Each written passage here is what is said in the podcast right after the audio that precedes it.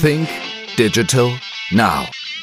Der Podcast für Marketing, Kommunikation und digitalen Geschäftserfolg. Gastgeber ist Österreichs führender Storytelling-Experte Harald Kopeter. Hallo und herzlich willkommen zu einer neuen Ausgabe von Think Digital Now. Mein heutiger Gast ist Matthias Winkler und für alle, die Matthias Winkler nicht kennen, darf ich ihn gleich einmal näher vorstellen. Matthias Winkler ist CEO der Prestige und geschichtsträchtigen Sacher Hotels und die Sacher Hotels bzw. die Sacher Torte kennt sicher jeder von euch da draußen. Matthias Winkler studierte Politologie, war von 2000 bis 2007 Kabinettchef des damaligen österreichischen Finanzminister Karl-Heinz Grasser, von 2007 bis 2010 Chief Communication Officer beim weltweit agierenden Wettanbieter BWin und 2014 wurde Matthias Winkler CEO der Sacher Gruppe und leitet die Sacher Hotels in Wien, in Salzburg. Neu dazu gehört jetzt auch das Sacher in Seefeld, beziehungsweise gibt es dann auch noch ein Sacher Café, ich denke in Bahndorf, es gibt ein Sacher Café in Graz und demnächst auch in Dresd und genau darüber sprechen wir auch heute. Hallo und herzlich willkommen, Matthias. Ja, herzlich willkommen im Sacher. Herzlich willkommen allen unseren Zuhörerinnen und Zuhörern. Freue mich, dass wir plaudern können. Ähm, sag einmal, wie geht es denn im Moment der Hotellerie, in speziell der Stadthotellerie, denn auch nach mitunter fast drei Jahren jetzt Corona? Sind denn die Gäste wieder zurück in der Stadt? Es sind viele Gäste wieder zurück in den Städten und in den Urlaubsdestinationen und in den Fliegern und in den Zügen und in den Autos und in den Bussen. Aber es sind noch nicht alle zurück. Das heißt, ganz speziell betrachtet Wien sieht man, dass wir viele Gäste, besonders aus Asien, noch gar nicht haben. Amerikanerinnen und Amerikaner in reduzierter Stückzahl haben. Aber es ist besser, als wir im Sacher es uns gedacht haben. Und es ist die Erholung schneller, funktioniert schneller, als wir befürchtet haben. Das heißt, es gibt mehr Grund zur Freude als Grund zur Sorge, aber es gibt überhaupt keinen Grund, so zu tun, als wäre es so wie früher. Ist es jetzt so, dass ihr diese Gästeschichten jetzt aus Asien und aus den USA auffüllen konntet mit anderen europäischen Gästen? Nein, konnte man nicht ganz, aber wir sind äh, unseren eigenen Plänen ein bisschen, also die Erholung funktioniert bei uns im Sache ein bisschen schneller als gedacht. Das heißt, wir können alle asiatischen Kundinnen und Kunden Gäste nicht kompensieren, äh, auch noch nicht alle die aus äh, Amerika und so weiter zu uns gekommen sind. Aber wir sind am richtigen Weg. Wir sind, was die Auslastung betrifft, bei circa 70 Prozent von 2019, aber können das und müssen das auch mit höheren Preisen, weil viel höhere Kosten kompensieren. Das heißt, wir planen für heuer 2023 das Niveau von 2019 wieder ein. Woher kommen denn eure Gäste im Normalfall? Woher sind sie 2019 gekommen oder vor Corona?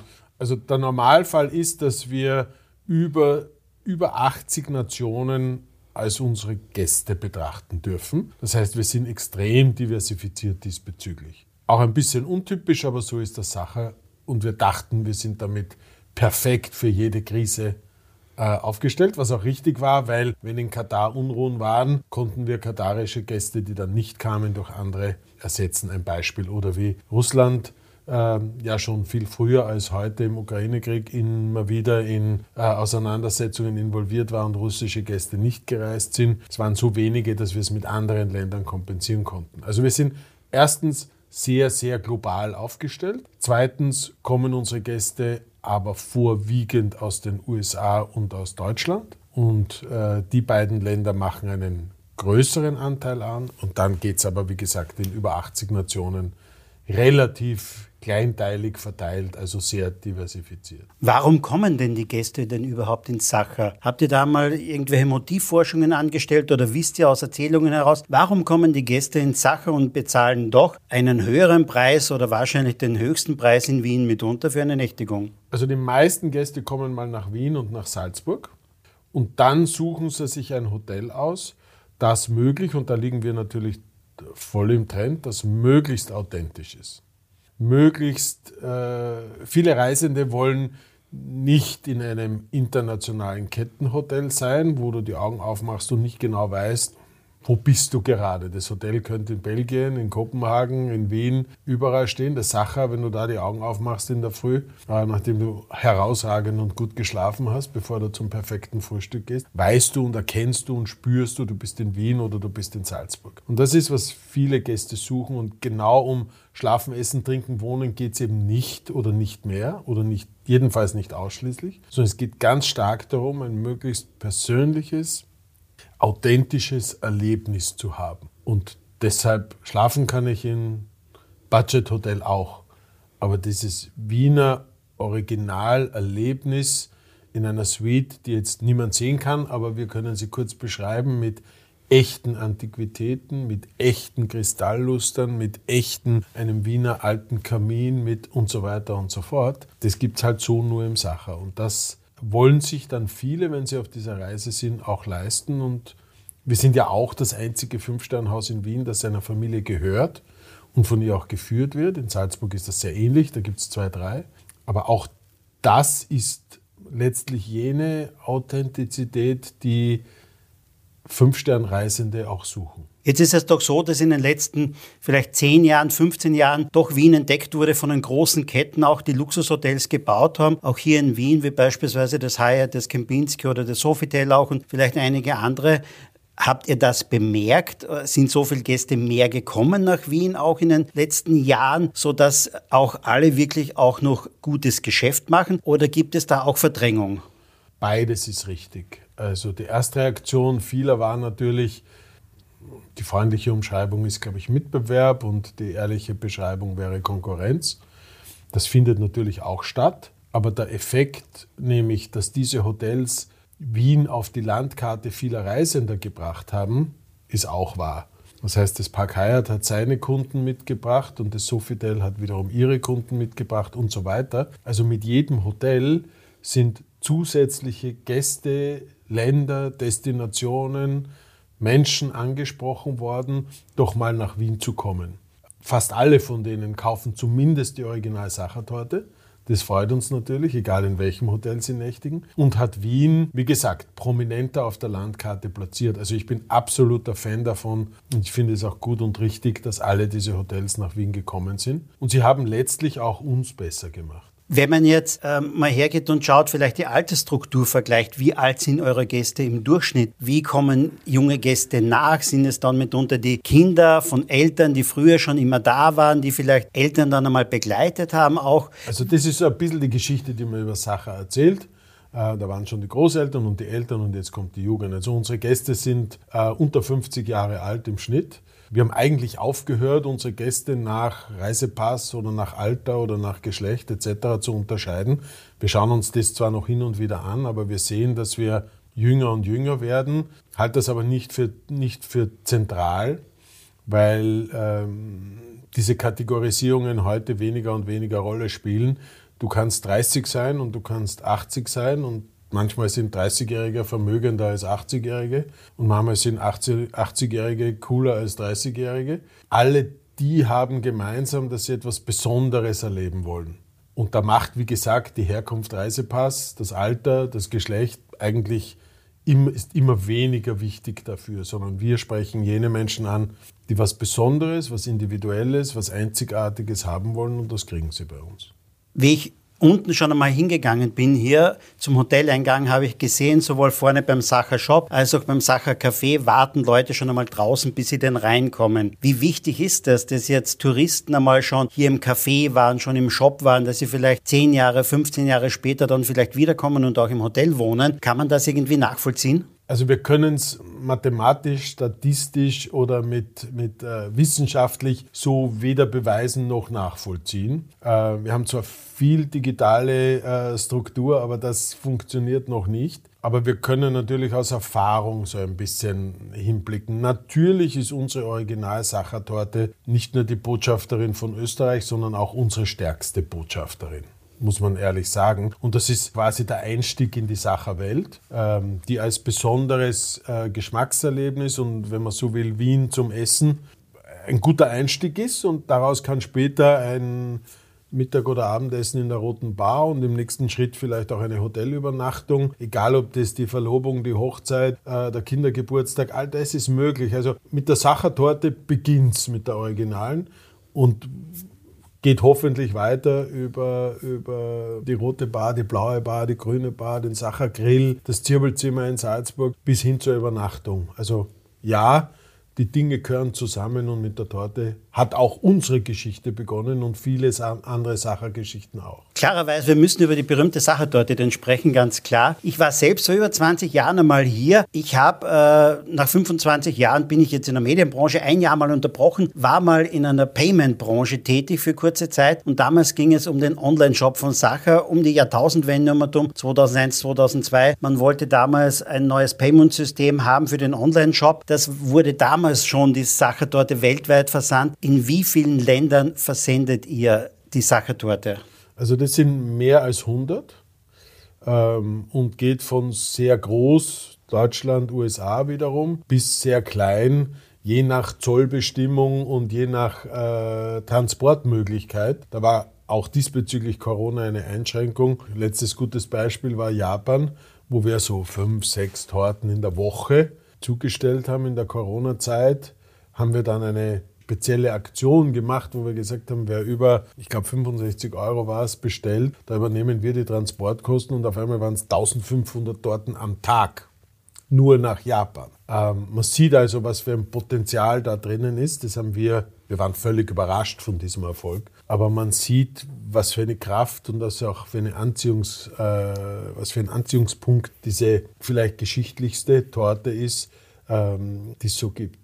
Die Sachertorte hat ja aber auch einen speziellen Vorteil, was es im Versenden vielleicht etwas leichter macht. Durch die Schokoglasur ist sie natürlich etwas länger haltbar, wie es vielleicht man meinen würde, nicht bei Lebensmitteln oder Torten, oder? Das ist ein wichtiger Punkt. Die Original-Sachertorte ist ein frisches Produkt. Und der Erfinder, der Franz Sacher, war nicht nur ein genialer Lehrling, dem wir die gesamte Geschichte verdanken. Also unser Fundament ist auf Schokolade gebaut sozusagen, sondern er hat gleichzeitig noch die wahrscheinlich bestschmeckende Konservierung geschaffen, indem er diese Glasur, ähm, und das ist eine der Künste von allen unseren Mitarbeitern, ähm, wenn man so will, schließt die Torte luftdicht ab. Und damit hält sie länger, also unterschiedlich nach Größe, aber bis zu 21 Tagen. Du hast vorhin schon gesagt, es wurden äh, am Tag bis zu 1000 Torten oder 1500 Torten aus Japan bestellt. Reden wir doch kurz einmal über Mengen. Wie muss man sich das vorstellen? Welche Menge verlässt üblicherweise pro Tag oder pro Monat mitunter äh, quasi eure Tortenproduktion? Also es ist derzeit sind wir immer noch hinken noch ein bisschen mit der Krise mit. Aber wenn wir das Jahr 2019 nehmen, da waren es rund 360.000 Original-Sachertorten. Also ganz einfach gerechnet oder überschlagsmäßig 1000 am Tag. Das verteilt sich natürlich nicht regelmäßig, sondern das ist im Jänner, Februar weniger und im Dezember viel, viel mehr. Alles handgemacht von Mitarbeiterinnen und Mitarbeitern, die seit vielen Jahren, teils Jahrzehnten bei uns sind und in unserer Manufaktur jeden Tag dieses Handwerk und diese fast Kunst pflegen. Jeder, der mal in einer Küche gestanden ist oder eigentlich in einer Backstube und versucht hat, so eine Schokoladenglasur wunderschön über diese Torte zu verteilen. Wir machen das manchmal mit Firmen oder auch mit Journalistinnen und Journalisten. Ähm, dann sieht man, wie unglaublich schwer das ist. Also ich habe das gemacht, das ist jenseits von verkaufbar.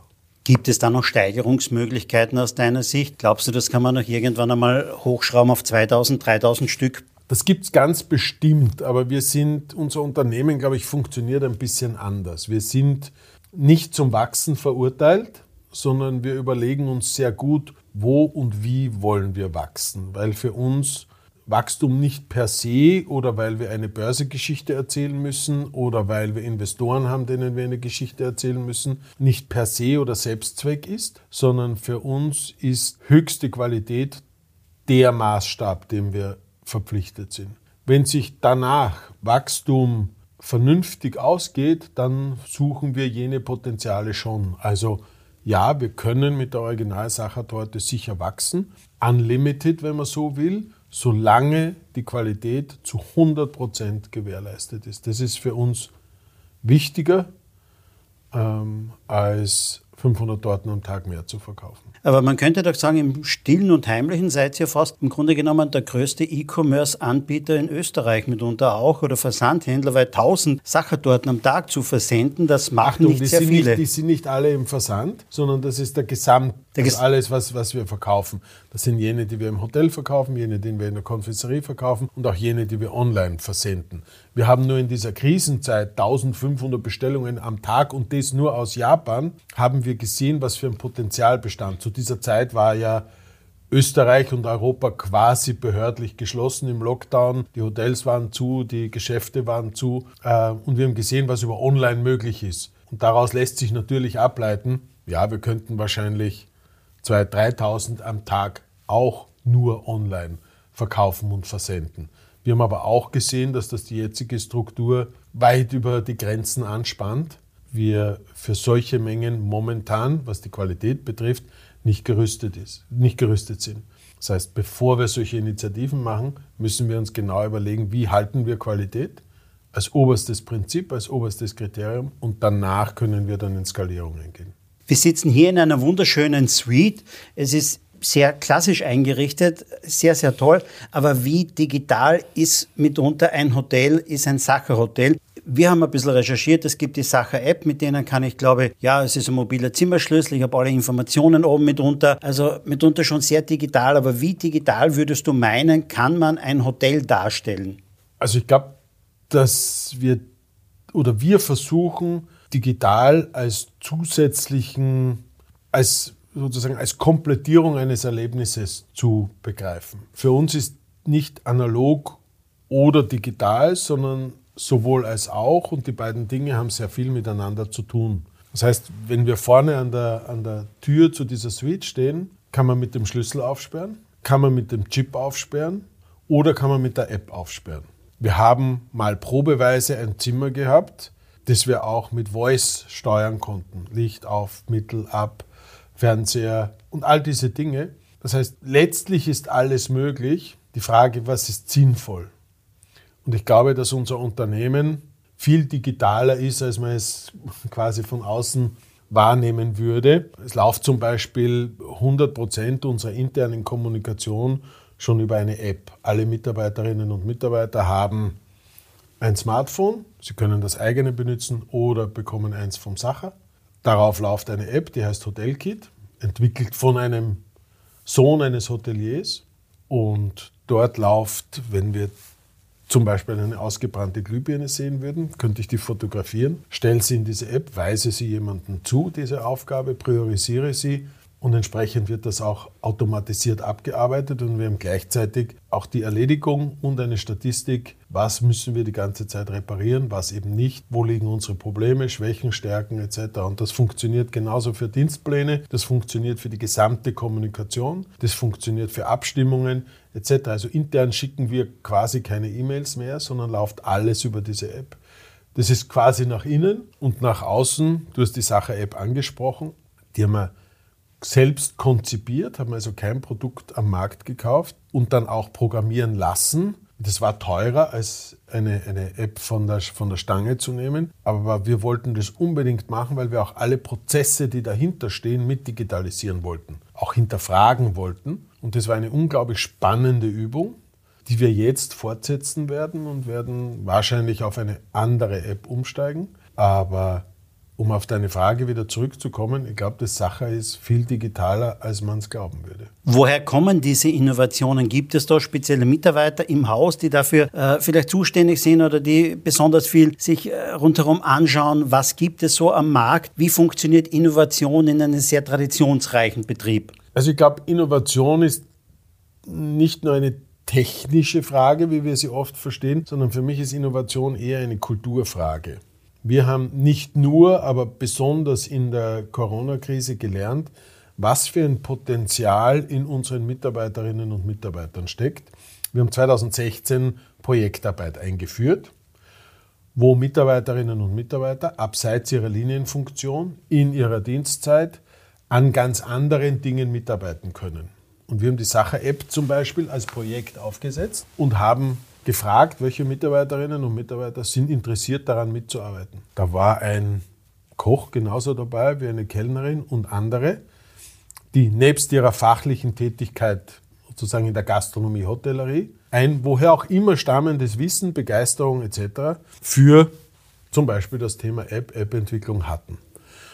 Das heißt, wesentlich war für uns eine Kultur zu schaffen, wo alle beitragen können, die die wollen, keiner muss, ähm, und haben daraus sehr viel Information, Wissen etc. geschöpft. Der zweite Punkt ist, dass es natürlich zwei, drei Spezialistinnen und Spezialisten für diese Fragen gibt. Und drittens, wir beschäftigen uns, wenn man so will, aus Prinzip regelmäßig und strategisch vorgegeben mit anderen Branchen.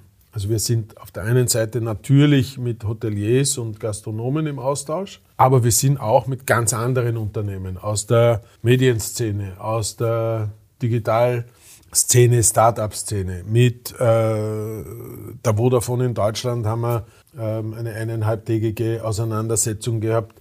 Was gibt es für Innovationen? Wohin laufen die? Wie macht man das in einer Firma möglich? Also wir versuchen sehr viel, nicht nur geografisch, sondern auch inhaltlich über den Tellerrand zu schauen.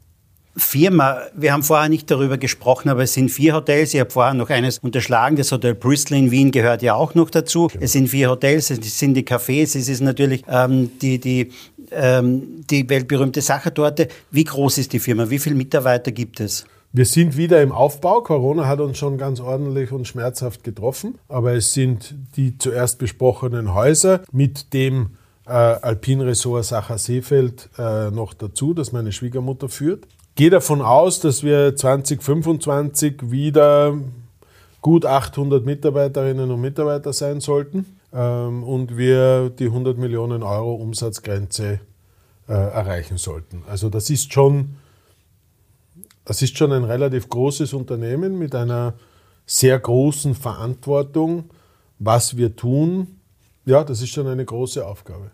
Man spricht ja speziell in der Hotellerie, Gastronomie vielfach von Personalengpässen und Personalnöten. Wie schwer oder wie leicht ist es denn, wenn man Sacher heißt, dass man Personal, gutes Personal findet? Ich glaube, dass früher der Name Sacher in einem Lebenslauf eine besondere Auszeichnung war, wichtig war etc.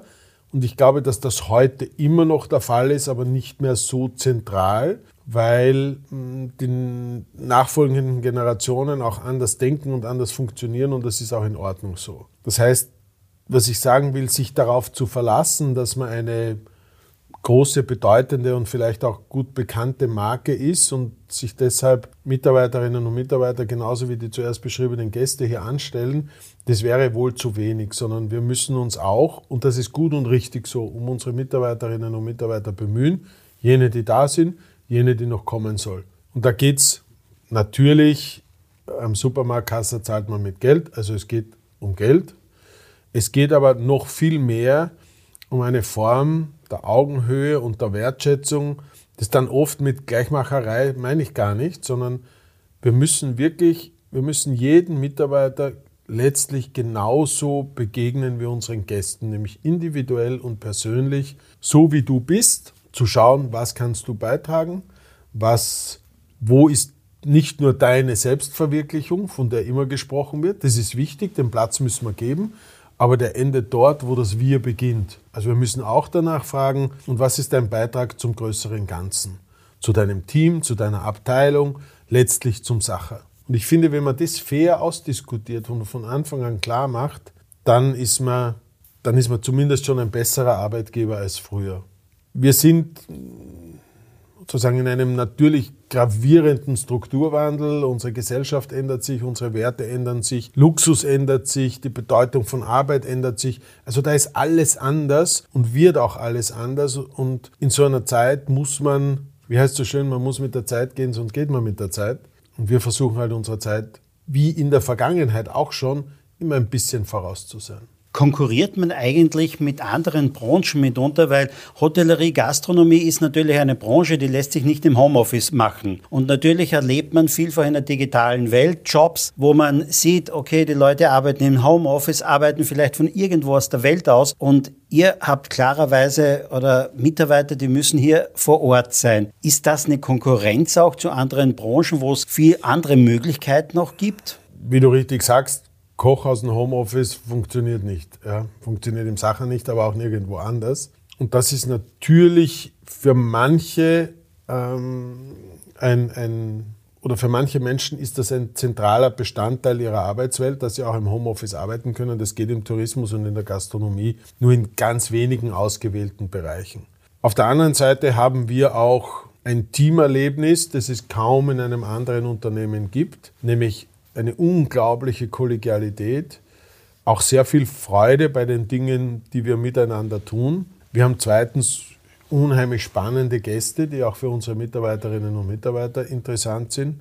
Wir haben, glaube ich, eine, eine Form der Wertschätzung und des Miteinander, das sich im Homeoffice auch nicht abbilden lässt und das bei vielen anderen Branchen so auch nicht möglich ist. Also ich habe ja schon, du hast das eingangs erwähnt, einige Branchenfelder durchgearbeitet, aber so gemenschelt, so emotional war keine andere Branche. Ich habe es erst im höheren Alter kennengelernt. Ich glaube, mit dem Wissen von heute würde ich, würde ich wahrscheinlich ein bisschen früher in den Tourismus einsteigen. Es ist unheimlich faszinierend. Ja, das ist, die Wahrheit ist schon auch, wir arbeiten dann, wenn die anderen frei haben. Ähm, davon leben wir.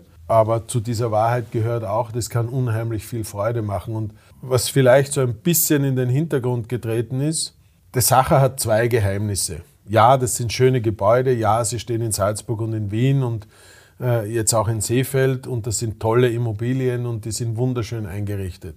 Und eins der beiden Geheimnisse kann ich heute verraten, nicht das der Original Sachertorte, das Rezept bleibt geheim. Aber das zweite Geheimnis sind, wir haben die besten Mitarbeiterinnen und Mitarbeiter. Das sind, wenn man da eintaucht, das sind derartig faszinierende Persönlichkeiten, die so unglaublich viel können, die unglaubliche Leistungen bringen. Also während Corona kam ein Mitarbeiter zu mir und sagt, wissen Sie, Herr Winkler, das ist das erste Mal seit 30 Jahren, dass ich am 24. Dezember am Abend bei meiner Familie sein kann.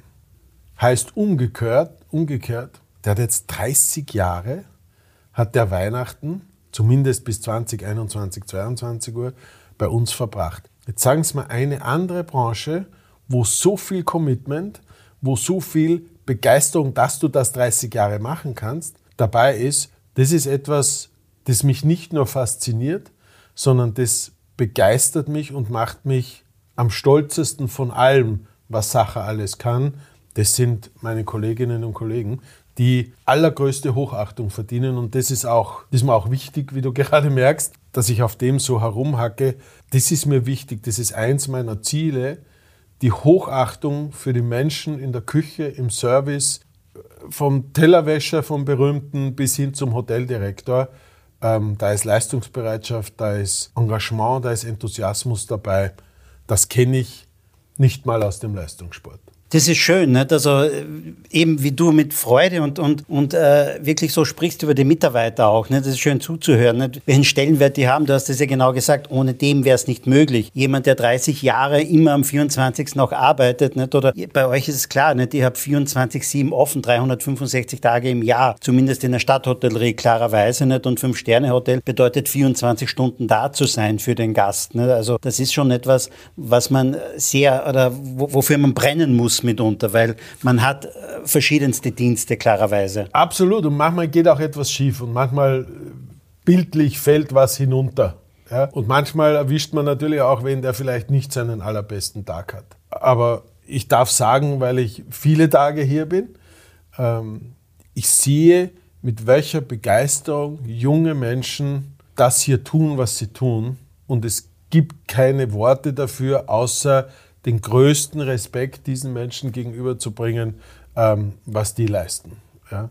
Und das ist, ich glaube, Corona hat da ein bisschen geholfen, weil man plötzlich nirgends mehr hingehen konnte und gemerkt hat, was für eine Bedeutung Gastronomie eigentlich hat fürs Miteinander, fürs Einandertreffen etc. Und das hat ja nicht nur für die Sachenmitarbeiterinnen und Mitarbeiter Richtigkeit, sondern das hat quasi für alle in Hotellerie, Gastronomie, Tourismus. Ich habe großen Respekt vor diesen Menschen. Interessant wird das natürlich werden, ihr startet ja heuer, wenn man so sagen will, auch eine mitunter mal internationale äh, Expansion, denn ihr eröffnet in Triest ein Café. Zum ersten Mal, wenn man so sagen will, im Ausland klarerweise. Da wird es auch interessant sein, wie die Mitarbeiter dort sind, mit welcher Energie und Elan sie dort mit dabei sind. Wieso ist es Triest geworden? Man äh, geht da ja mitten in eine Stadt hinein, ja, die natürlich zum Teil auch eine österreichische Vergangenheit hat, sehr viel Historie auch hat, aber da gibt es einmal mit, mit Ille und mit Hausbrand einmal zwei Platzhirschen dort auch. Wieso geht man nach Triest? Also wir sind testweise schon in Deutschland, in der Schweiz, in Monaco, in äh, Italien, überall gewesen und haben so zwischen 14 Tagen und sechs Wochen immer wieder Pop-up-Cafés gemacht oder unsere Original-Sachertorte verkauft und haben aus diesen Kooperationen, meist mit anderen Hotels, sehr, sehr viel gelernt. Dann kommt irgendwann einmal der Zeitpunkt, wo du sagst, so, jetzt ist es der richtige, jetzt ist der richtige Moment, ähm, auch ein ganzes Kaffeehaus aufzusperren. Warum Triest? Erstens ist jemand auf uns zugekommen, der gesagt hat, er würde das wahnsinnig gern machen. Dann haben wir dieselbe Frage gestellt, die du gerade gestellt hast. Und warum in Triest? Und dann kommen ein paar wirtschaftliche und ein paar emotionale Gründe dazu. Wir wissen, dass in Venedig die Schiffe immer weniger anlegen werden und die fahren in Zukunft nach Triest. Nicht alle, aber einige. Das heißt, Triest wird aus, diesem, aus dieser Veränderung durchaus ein spannender Ort sein für die Schifffahrt, wo Kreuzfahrtschiffe anlegen, die natürlich dann auch in die Stadt gehen, prachtvoll schön, und dann dort auch Erlebnisse haben wollen. Und da wollen wir dabei sein. Das ist so, wenn man so will, so ein wirtschaftlicher Grund und ein emotionaler Grund ist, natürlich die Verbindung dieser, dieser Stadt mit Österreich. Ich habe auch eine ganz persönliche Verbindung. Mein Großvater ist dort geboren. Also da gibt es ein paar Dinge, äh, die auch emotional dafür sprechen. Und wir sind ein Unternehmen, das, glaube ich, klein genug ist, damit wir auch Bauchgefühl und nicht nur Monatsbericht, damit wir auch Emotionen und nicht nur Excel-Sheet. Wir brauchen beides. Aber wir dürfen auch beides. Und jetzt probieren wir es und werden sehen, wie es funktioniert. Wir werden dort auch viel lernen und wir haben einen Franchise-Nehmer, der unheimlich committed ist. Das sind die besten Rahmenbedingungen, zumindest zu versuchen. Wann wird eröffnet? Ja, wir wollten ehrlicherweise zu Weihnachten eröffnen. Das ist sich nicht ausgegangen, weil das Geschäft so schön ist, dass es und so unter historischem äh, oder unter Schutz steht, weil es so historisch ist, dass wir jetzt Mitte, Ende Quartal 1, also jetzt mal aufsperren werden wenn die Renovierungsarbeiten abgeschlossen sind. Wo in Dresden wird es sein oder wo ist es? Ähm, Nähe Fußgängerzone ähm, wird also gut findbar und inmitten des freundlichen Mitbewerbs sein. Seid ihr da in Dresden eigentlich mit offenen Armen empfangen worden oder eher ein bisschen zurückhaltend und man mal der, der Mitbewerb sagt, na gut, was machen jetzt die Wiener hier? Nicht? Also die hätten wir gerade noch gebraucht. Es gibt erstaunlich viel wenn man so will, österreichisches Engagement in Triest. Also es gibt Immobilien mit äh, Hotelkonzepten, die aus Österreich heraus betrieben werden. Mit denen sind wir natürlich auch in Kontakt. In Summe war, gibt es wie immer beides. Ja? Also hinter vorgehaltener Hand wird man natürlich sagen, warum denn die und die haben wir noch gebraucht. Aber wir beschäftigen uns mit jenen, die uns freundlich empfangen und gehen ebenso freundlich auf Triest zu, freuen uns auf dieses Engagement und äh, werden so nach einem guten Jahr beurteilen können, wie gut es funktioniert. Wir müssen noch kurz über die digitale Welt sprechen und über Buchungsplattformen. Wie wichtig ist denn so etwas wie Booking.com eigentlich für ein, für ein Sacherhotel? Schau, Booking.com ist für uns die Möglichkeit, weltweit unsere Zimmer anbieten zu können. Und ist für uns ein Kooperationspartner, ähnlich einem Reisebüro, das wir auch als Kooperationspartner haben. Also Booking.com ist wichtig, gut und richtig. Wie viel Zimmer wir auf Booking.com verkaufen, ist ja eh unsere Entscheidung. Und längst ist es ja nicht mehr so, dass dort das billigste Zimmer, ähm, also das günstigste Zimmer ähm, verkauft wird, sondern die, die sich da durchklicken, sehen ja, wenn du es im Hotel direkt kaufst, ist es ja auch nicht teurer. Ja? Booking ist also sehr convenient, weil du keine Kontaktdaten mehr eingeben musst, weil Booking das weiß und deine Kreditkarte wissen es auch. Also es ist manchmal einfacher. Uns ist natürlich lieber, man ruft hier an oder man geht auf unsere Website und bucht das Zimmer direkt. Das ist auch jedenfalls besser, nicht nur für uns, sondern auch für unsere Gäste. Aber all diese Plattformen geben uns eine Form der Öffentlichkeit und eine Form der Erreichbarkeit und sind gut und richtig. Es liegt an uns, die richtig zu managen. Empfindest du in der Luxushotellerie Airbnb eigentlich auch als, als Mitbewerber oder, äh, oder eigentlich in der Luxushotellerie tangiert dich das nicht? Oh ja, die sind längst auch in der Luxushotellerie angekommen. Die haben längst prachtvolle Wohnungen zu erstaunlichen Preisen, hohen Preisen, die sie in verschiedensten Städten, so auch in Wien, vertreiben. Und ich glaube, sie sind ein Teil des Luxustourismus auch ein Teil des Luxustourismus. Und wir haben auch viel von ihnen gelernt. Wir haben auch unsere Suiten auf Airbnb mal angeboten, einfach um von denen zu lernen. Wie du hoffentlich schon merkst, also wir begegnen niemanden mit, wir wollen dich nicht oder dich haben wir noch nie gesehen, dich brauchen wir nicht, sondern wir begegnen wirklich allen mit offenen Armen und gehen davon aus, dass wir von allen auch etwas lernen können. Und so funktioniert Sacher, deshalb gibt es uns seit 1832 weil wir immer offen waren für Neues und weil wir stets von anderen gelernt haben und uns nicht weggesperrt haben oder mit äh, Schaum vorm Mund Konkurrenz wahrgenommen haben. Airbnb können wir viel von Ihnen lernen. Finde ich ganz toll, dass ihr das einfach mal versucht habt, da eure, eure Suiten raufzustellen, um davon zu lernen. Finde ich wirklich ganz, ganz toll. Ich habe gesehen und natürlich auch angeschaut, euren Instagram-Kanal, 41.000 Follower, Facebook habt ihr irgendwo 29.900, also bald die 30.000. Ist natürlich, würde ich einmal meinen, ganz wichtig, vor allem Standort Wien und Salzburg für das Café, für die Torte, oder? Absolut. Social Media sind heute ja nicht nur nicht wegzudenken, sondern äh, bekommen stündlich größere Bedeutung und mehr Bedeutung. Äh, und ich kenne eigentlich niemanden mehr, der, der quasi kein Profil hat. Für uns ist wichtig, für uns gilt bei allem, was wir tun, nicht entweder oder, sondern sowohl als auch. Also die Brieftauben haben wir nimmer, aber ich glaube, wir haben noch irgendwo ein Fax stehen. Also es gibt noch Leute, die uns Faxe schicken, das ist genauso okay. Wir bekommen auch noch Briefe, die sind auch in Ordnung. Aber natürlich sind das einzelne Ausnahmen, sondern der überwiegende Teil der Kommunikation, der Präsentation etc. findet längst auf Social Media statt. Unheimlich spannend für uns, weil wir auch sehr viel lernen daraus, weil wir messen können, weil wir sehen quasi Minuten oder Sekunden aktuell, wie funktioniert das eine Bild, wie funktioniert das andere nicht, wie funktioniert der Kanal, wie funktioniert der andere nicht. Also wir lernen permanent und unsere Kommunikationsabteilung sind zum Beispiel extrem junge äh, unglaublich engagierte Leute, die selber filmen, die Filmfreunde, Fotofreunde haben und da wird viel gebastelt. Ähm, das ist jedes Mal schön zuzuschauen, wenn man so als älterer Herr mit 53 drauf blickt, was die übernächste Generation mit 22, 25 Jahren alles zusammenbringt. Macht mich jedes Mal stolz. Also schön ist es auch, was ich entdeckt habe, das Sachermagazin, dass es das auch immer noch gibt. Ein Printmagazin seit vielen, vielen Jahren schon. Ich selbst komme aus der Printbranche, nämlich genau aus dieser Branche. Wir machen ja Kundenmagazine auch. Dieses Printmagazin steht aber bei euch noch immer außer Diskussion, oder? Weil jetzt, gerade jetzt sind viele Printmagazine, Kundenmagazine mitunter auf dem Prüfstand ja auch, weil Druckkosten, Papierkosten gestiegen sind. Wird es weiterhin geben, oder? Das wird es weiterhin geben und das meinte ich zuerst mit nicht entweder oder, sondern sowohl als auch. Ich glaube, dass das Sachererlebnis online, also digital und offline, die müssen miteinander zu tun haben und ineinander fließen und genauso kann kein Social-Media-Kanal unser Printmagazin ersetzen. Aber es hat natürlich unser Printmagazin verändert. Also alles, was aktuell oder mit zeitlicher Befristung zu tun hat, wird natürlich in dem Magazin nicht mehr drinnen sein. Aber im Magazin sind Themen, die vielleicht auch ein bisschen komplexer und komplizierter zu lesen sind. Ähm, dort sind sie aufbereitet. Auch mit einem kleineren Textanteil als früher und mit einem größeren Fotoanteil als früher. Also das Magazin hat sich natürlich dramatisch verändert, aber es ist immer noch Bestandteil unserer Kommunikation. Das freut mich sehr, weil ich auch selbst ein Freund bin von dieser Art der Kommunikation, so dass es auf allen Kanälen sein muss. Es muss genauso die digitale Kanal sein, genauso wie der analoge Kanal. Matthias, herzlichen Dank für den Einblick in die Welt des Sachers. So wie immer zum Abschluss des Interviews vielleicht noch zwei, drei persönliche Fragen zu deiner digitalen Welt. Was sind denn so deine drei Lieblings-Apps auf deinem Handy?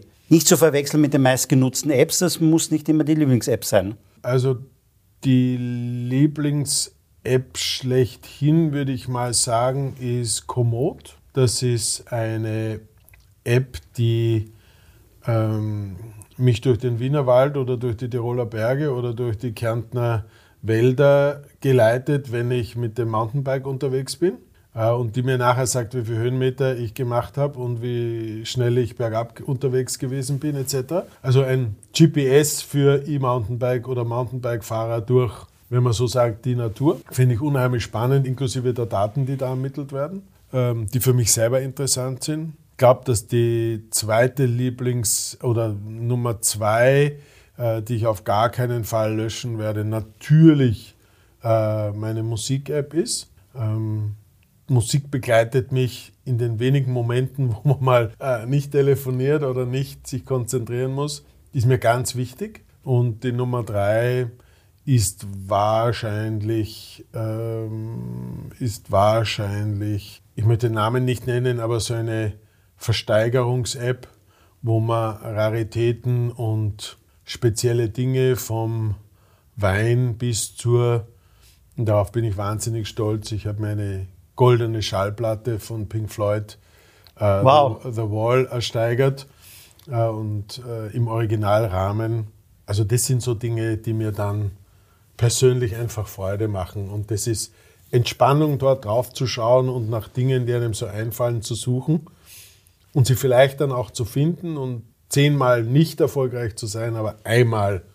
Und da ist es mir gelungen. Sonst war mir das immer zu teuer, aber das war, habe ich gut gekriegt und äh, bin sehr stolz drauf und da habe ich eine Riesenfreude. Wir sitzen hier in einer Suite äh, im Hotel Sach am Anfang der Kärntner Straße. Wenn du einkaufst, trifft man dich da an der Kärntner Straße oder weiter unten dann am Kram oder sitzt du vielleicht auch vor dem Computer und äh, bist eher beim Online-Shoppen zu Hause? Also ich versuche, wenn ich zum Beispiel, wie wir zuerst über das Radfahren geredet haben, ähm, das mache ich offline, weil ich einfach meine beiden Lieblingssportgeschäfte unterstützen möchte. Und da, da versuche ich bewusst nicht zu machen. Also ob das jetzt ein Handschuh oder ein, ein, ein, ein Pedal oder ein Helm oder was auch immer man so braucht, ähm, versuche ich bewusst offline zu kaufen. Wenn ich, wenn das Offline-Erlebnis schwierig wird, also Beispiel eine Sonnenbrille, da habe ich eine bestimmte gesucht. Ich glaube, bevor ich ins dritte äh, Brillengeschäft gegangen bin, habe ich dann gesagt, nein, ähm, die kaufe ich mir online. Also ich bin da, ich glaube, sehr bewusst, aber auch natürlich verwöhnt und da ist Convenience schon ein wesentlicher Punkt. Wenn ich das offline nicht kriege oder das zu kompliziert ist, dann bestelle ich es mir online. Wobei ich ein wenig Käufer bin. Also ich habe keine gesteigerte Freude am Einkaufen, sondern ich bin da sehr pragmatisch. Das, was ich gerade brauche, das versuche ich zu kaufen, aber ich habe keine Freude am siebten Sakko. Wenn wir beim Thema Einkaufen sind, ähm, passt die dritte Frage vielleicht auch noch dazu, nämlich äh, eines äh, der besten Verkäufer der Welt auch mitunter. Ähm, stell dir vor, die ab, die Sie vielleicht gar nicht so abwegiges würden, abends hier Jeff Bezos einchecken und Cristiano Ronaldo, einer der besten Online-Verkäufer und einer der besten am Rasen in einer analogen Welt. Und beide würden dich am Abend gerne zum Abendessen einladen, zur gleichen Zeitpunkt. Wem würdest du zusagen? Also ganz in Sachermanier sowohl als auch. Ich werde beide in die Rote Bar einladen. Ich glaube, die könnten einander auch einiges erzählen. Ähm, und ich bin mir ganz sicher, dass das, wenn du in, das, in die Sachergeschichte schaust, dann war Sacher immer ein Treffpunkt für Kunst, Kultur, Gesellschaft, Wirtschaft, äh, auch Politik. Und diese Tradition fortsetzend wäre es für mich sowohl als auch sitzen wir gerne am Tisch und wenn du in der Nähe bist, kannst du selbstverständlich dazukommen. Ich glaube, den Podcast würden dann mehr Leute hören als den, den, den wir gerade haben. Glaube ich auch. War einer der beiden Herren schon mal hier? Ähm, wir schweigen über unsere Gäste, aber, aber Menschen wie diese sind auch unsere Gäste. Lieber Matthias, herzlichen Dank für das tolle Interview. Herzlichen Dank für den Einblick in die Welt der Sacher Hotels. War ein ganz, ganz tolles Interview, ganz tolle Antworten mit dabei. Herzlichen Dank. Ich danke für das Interesse, nicht nur von dir, sondern auch all jener, die drangeblieben sind, die zugehört haben. Ähm, meine E-Mail-Adresse ist äh, gut bekannt, mwinkler.sacher.com. Ich freue mich auf Reaktionen und wenn irgendwer einen Kommentar dazu hat, auch auf Kommentare. Herzlichen Dank. Das, liebe Leute, gerne auch gerne mal unter die Shownotes reingehen, auch gerne mal bewerten und auch gerne einen Kommentar dazu abgeben. Das war eine weitere Ausgabe von Sync Digital Now. Wir hören uns demnächst wieder, mit Sicherheit auch wieder mit einem sehr, sehr spannenden Interviewgast. Bis dann.